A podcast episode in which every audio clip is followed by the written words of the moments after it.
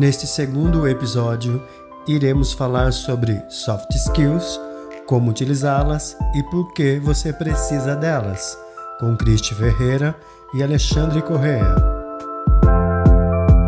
Nós hoje aqui queremos descobrir um pouco mais, Alexandre, com essas pesquisas que você tem feito de tendências para o futuro, inteligência artificial, o que que está acontecendo? Quais são as angústias né, do futuro quando a gente fala nisso? O que, que as empresas têm te perguntado? É, olha, de fato, a gente vive um mundo de transformações aceleradas. O mundo sempre se transformou, o mundo sempre mudou. A diferença agora é a velocidade com que tudo isso acontece, né? E, e agora a gente tem uma revolução, que é essa revolução de inteligência artificial, softwares, a quantidade de dados que a gente tem. E pela primeira vez a gente começa a acreditar como uma realidade palpável e não só como um filme de ficção científica, que de fato robôs, algoritmos, inteligência artificial possa de fato tomar o emprego da gente, dos seres humanos. Isso já vai acontecendo numa infinidade de indústrias, já uma infinidade de indústrias, desde a indústria bancária, em que você mesmo opera por máquina, por celular, que ela tirou postos de bancários, até os mais óbvios do tipo ascensorista de elevador que ficava lá apertando o botão. Então, de fato, a tecnologia a ela ceifa algumas profissões. O que acontece também é essa não é uma, so, uma, uma equação de soma zero. Sim. Porque se a tecnologia tira alguns empregos aqui, ela gera empregos na outra ponta. Tem gente desenhando algoritmos de, de para inteligência artificial, tem gente fazendo softwares, e tem outras profissões que surgem. Então, essa é uma equação difícil que a gente não sabe ainda como vai terminar. Mas eu acho que o que é mais legal nessa história toda, Cristian, que é assim, no mundo que talvez seja cada vez mais dominado por máquina, por robô, por inteligência artificial, vão, o mercado vai pedir da gente cada vez mais o quê? Que a gente seja mais máquina, mais robô? Não! O contrário, vai pedir que a gente seja cada vez mais gente. Isso que é legal. Acho que a tecnologia vai chegar num ponto em que ela vai fazer o máximo do que a tecnologia é possível e é capaz de fazer, e ela vai deixar para a gente fazer aquilo que é nosso, que é Sim. essencialmente humano. É por isso que o mercado tem valorizado nos profissionais o que chamam de soft skills. Inteligência emocional, capacidade de se colocar no papel do outro, de entender o outro, de entender a dor do outro, a angústia do outro, interpretar as emoções alheias. Criatividade Criatividade é um dom da espécie humana. A máquina não consegue ser criativa. Algoritmo, no fundo, é uma instrução burra para o robô. Se, se isso acontecer, faça aquilo. Se aquilo acontecer, faça aquilo outro, entendeu? Então, essas características são essencialmente humanas serão valorizadas. E você também, acho que você lida, lida e lidou, lidou durante muito tempo com RH, com processo de treinamento. Como você tem observado isso, Cristi, de, dessa demanda das empresas por esse novo perfil de profissional. O que você tem observado disso? Então, interessante você ter falado isso, Alexandre, porque o que eu tenho observado é justamente essa valorização pelas suas soft skills, né? E em qual sentido? Inclusive, tem uma, agora me veio em mente um cliente que é muito na área de tecnologia e é interessante que ele é um dos, mais, dos maiores clientes nesse mundo de tecnologia que investe justamente em soft skills de líderes. Porque, como você falou, inteligência artificial, esse é o mundo, gente. Até porque isso é uma tendência, né? Relutar e resistir isso não resolve nada, inclusive causa estresse desnecessário.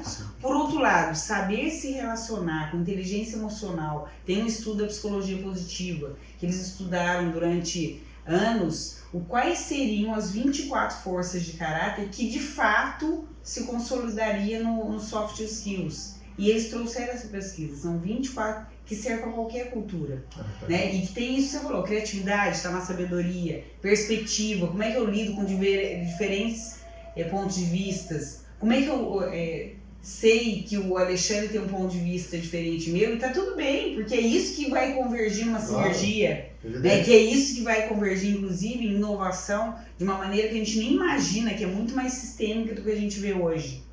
Então, isso eu percebo que cada vez está sendo mais valorizado e, de alguma forma, algumas empresas que ainda resistem sobre essa questão estão percebendo que o que, que vai impactar culturalmente falando, no clima organizacional. Claro, é né? Porque é se a gente não consegue aprender a lidar, que todos nós, isso também, eu já me perguntar, Cris, mas todo mundo tem essa capacidade? Todos nós temos.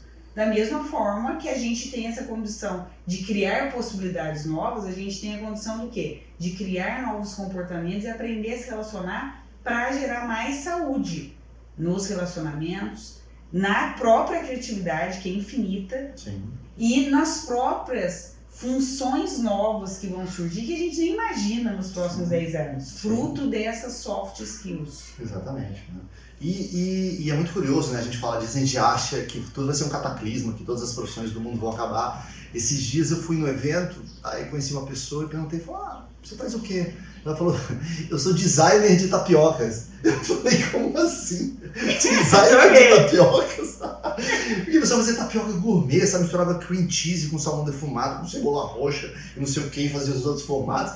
Mas a gente ri, mas é uma coisa que não, tinha, não tinha. Que não tinha. Então hoje esse, esse, esse caminho que as coisas vão tomando para gourmetização, ou seja, se por um lado algumas coisas estão perdendo valor monetário, outras estão ganhando. E assim, isso é gente que tá ali, sabe? Quem queria uma tapioca gourmet, quem queria um novo sabor. São, esse é, é, é o invento humano. Aqui nessa, nessa biblioteca deve ter em algum lugar o livro do Domenico De Masi, que ele falava do ócio criativo, Sim. né?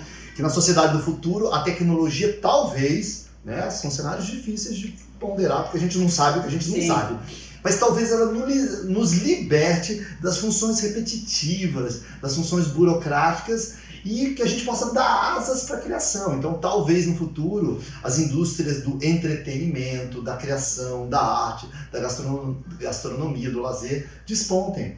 E se a gente analisar, isso meio que acontece, né, Cristi? Sim. Assim, a gente vê. Um jovem hoje não, faz mais na- como fazia na minha época, de ir numa, numa loja e comprar um CD. Gasta 10 reais. Tiver de promoção 10 reais em CD da banda preferida, ele não gasta, Sim. vai ter no Spotify, vai ter MP3, etc e tal. Mas ele paga 400 reais para um dia de show, né, no Lollapalooza, no Rock in Rio, etc e tal, para ter experiências. Para ter experiências, ele pula rapel, faz tirolesa, enfim, tira selfie, sei lá na onde, ou seja... Mas, mas veja que curioso, ele não paga por um bem físico 10 reais, mas paga por uma experiência 400. Não paga 400, porque depois vai pagar hotel para ficar lá hospedado, vai, vai consumir comida, sei lá o quê, enfim, vai gastar mil reais, né? Ou seja, então se por um lado algumas atividades suprimem, por outras outras nascem, né? Agora, quem desenha experiências e entende esse mundo são pessoas, né? Acho que é por isso que é essa capacidade de ter empatia, de se colocar... Tem alguma outra habilidade que você vê, assim, surgindo que as empresas estão demandando aí no mundo dos negócios, no mundo corporativo? Se você fosse destacar uma ou duas ou três Sim. habilidades que, que alguém que esteja nos assistindo, que queira, queira desenvolver essas habilidades, porque elas serão valorizadas no mercado de trabalho, quais você destacaria? Eu acho que a primeira é essa que você trouxe, que é a empatia, né? Eu uso um termo que chama empatia sistêmica. Então, o que seria essa empatia sistêmica? Eu tenho a Não clareza... é antipatia sistêmica, não. A gente é Gostei, empatia. empatia, boa, boa. E empa- empatia Porque sistêmica... antipatia sistêmica tem bastante, né? Boa, você também é a cara dele. Adorei. Não, é empatia sistêmica, que tem a ver com isso. Como eu posso ser um apoio social pro Alexandre e vice-versa, né? E o que, que é um apoio social que as pessoas, principalmente a liderança, está descobrindo agora, para não ter antipatia, porque o termo antipatia vem do quê? Por que, que eu tenho uma antipatia por alguém? Porque eu julgo o outro como se aquilo que ele fizesse fosse errado e o meu certo. Né? Sim. Que é, na verdade, é totalmente contraditório com o que a gente vem buscando. É. E numa inovação, como que eu preciso de fato ter uma, uma clareza de premissa, né? Que somos diferentes. Porque Claro. não tem como inovar todo mundo pensando igual da mesma forma. exato. né? E aí, essa questão interessante você falar dos filhos, né? Dessa geração alfa que está surgindo aí, que são os nossos filhos. Uma das habilidades que eles têm buscado bastante, as empresas que já despertaram essa questão das soft skills, é da empatia sistêmica, né? Que a gente até brincou da antipatia sistêmica. Que é uma questão de apoio social. O que é esse apoio social? Esse apoio social é quando de fato eu consigo literalmente me colocar no lugar do, do Alexandre, por exemplo, na perspectiva do Alexandre, não na perspectiva do que a Cristi acha que o Alexandre deveria fazer. E isso às vezes parece que é óbvio, Alexandre, mas não é nada óbvio. A gente acha Né? que é, é fazer, tratar o outro como a gente gostaria de ser tratado, mas é como o outro gostaria de ser tratado. Exatamente. Né? Que não é muito fácil. Não é? Se você não tiver a capacidade até de sensibilizar o que passa pela cabeça do outro. Que é bom pra mim, talvez não seja pra ele. Pro outro, isso. E aí, esse é o grande ponto do apoio social. Trate o outro como ele gostaria de ser tratado.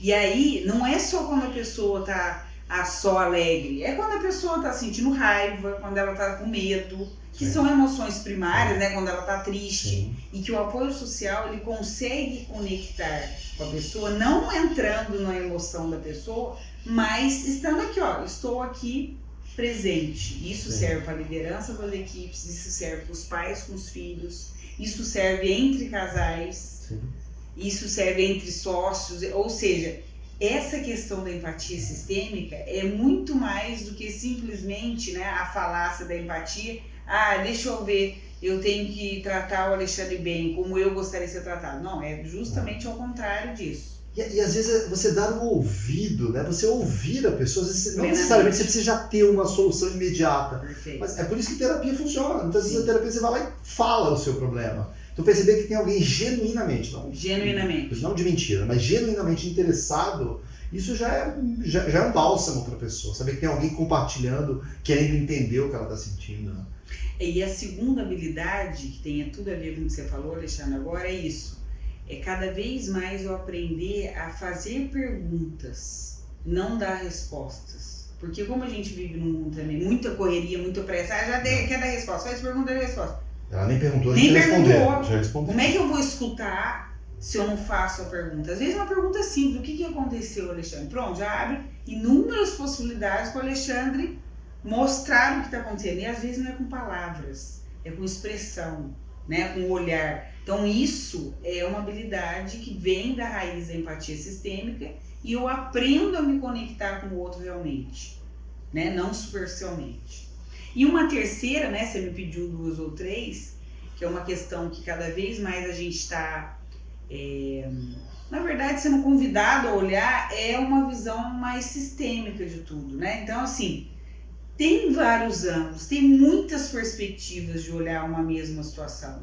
E cada vez mais, se eu saio do meu próprio umbigo, se eu, se eu saio de fato da minha perspectiva, que às vezes há 20 anos eu olhei da mesma forma, eu começo a olhar com outros pontos de vista, o ponto de vista vem disso aí, né? É. Olhar de diferentes É. perspectivas, para olhar assim, talvez ali eu encontre uma solução para alguma coisa, ou encontre um caminho que se eu me abro, me permito olhar por diferentes formas, eu amplio a minha visão sistêmica. Então isso tem cada vez mais que tem tudo a ver com soft skills. Porque, eu- porque como que nós vamos ter uma visão sistêmica se eu não considero o que o Alexandre pode achar no olhar dele que funciona? Que pode ser completamente diferente Evidente. do meu jeito. Evidente. E é por isso que as empresas valorizam hoje em dia também diversidade. Porque Perfeito. a criatividade ela vem da, da fusão de pontos de vista muito Diferente. diferentes. né? Então, se você não tem diversidade dentro dela, e dentro dela uma capacidade de respeitar essa diversidade, né? Ah, você não consegue gerar insights criativos, soluções inovadoras.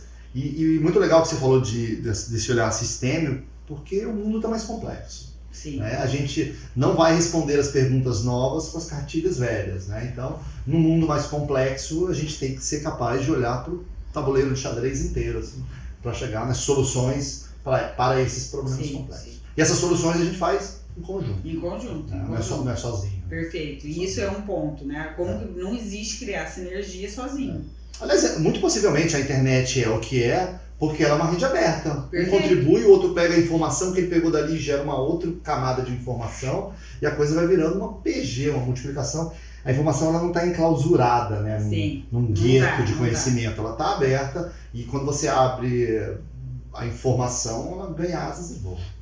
Legal, Muito bom, ótimo delícia, papo amei, aqui, viu? muito bom papo. bom. Assim, ó, e fica de olho no meu canal, nas minhas redes sociais da Cristi, tá legal? Como é que as pessoas te acham, Cristi?